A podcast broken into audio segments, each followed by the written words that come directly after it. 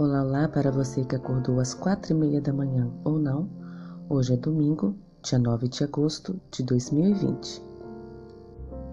O título da nossa lição de hoje é Símbolos da Palavra de Deus. Mãos à Bíblia.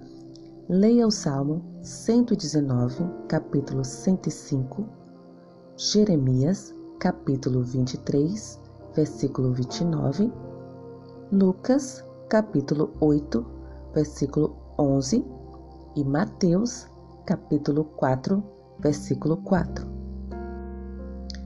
E responda: Quais são os cinco símbolos usados para descrever a palavra de Deus nesses versos? Porque esses cinco símbolos foram escolhidos para representar a palavra de Deus. Vou te ajudar. Letra A lâmpada, fogo, martelo, semente e pão, ou B, prego, porta, espinho, carruagem e azeite.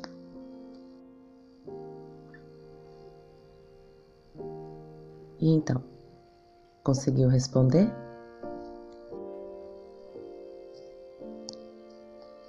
Os variados símbolos usados nessas passagens descrevem algumas das principais funções da Palavra de Deus. Quando compartilhamos as Escrituras com outras pessoas, é como se acendêssemos uma lâmpada para iluminar a vida delas. Jesus, a luz do mundo, rompe as trevas da visão equivocada sobre quem é Deus e a natureza de seu caráter. Mentes obscuras, com uma compreensão errada de Deus, são iluminadas pelo Espírito Santo mediante a Sua palavra. Ela consome a escória do pecado em nossa vida e quebranta nosso coração endurecido.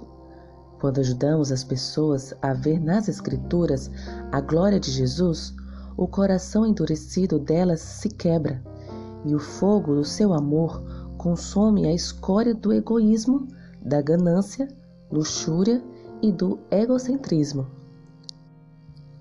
A palavra de Deus também é comparada à semente. A principal característica da semente é que ela dá vida. A semente leva tempo para crescer. Nem todas as sementes germinam ao mesmo tempo. Nem todas as plantas crescem na mesma proporção.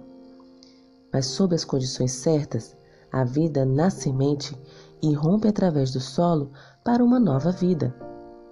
Quando plantamos a semente da palavra de Deus no coração e na mente das pessoas, nem sempre vemos resultados imediatos, mas silenciosamente a semente cresce e no tempo de Deus, se elas responderem à influência do Espírito Santo, a semente produzirá uma colheita para o seu reino. Jesus comparou sua palavra ao pão nutritivo. Como muitos de nós sabemos, Poucas coisas nos satisfazem tanto quanto um pedaço de pão. A palavra de Deus satisfaz a fome do coração e nutre nossos anseios espirituais interiores. Portanto, quando compartilhamos as promessas da palavra com os outros e ajudamos a descobrir que Jesus é a palavra, a vida dessas pessoas é transformada por sua bondade, cativada por seu amor, maravilhada com sua graça e satisfeita em Sua presença. Que o Senhor te abençoe. Um bom dia.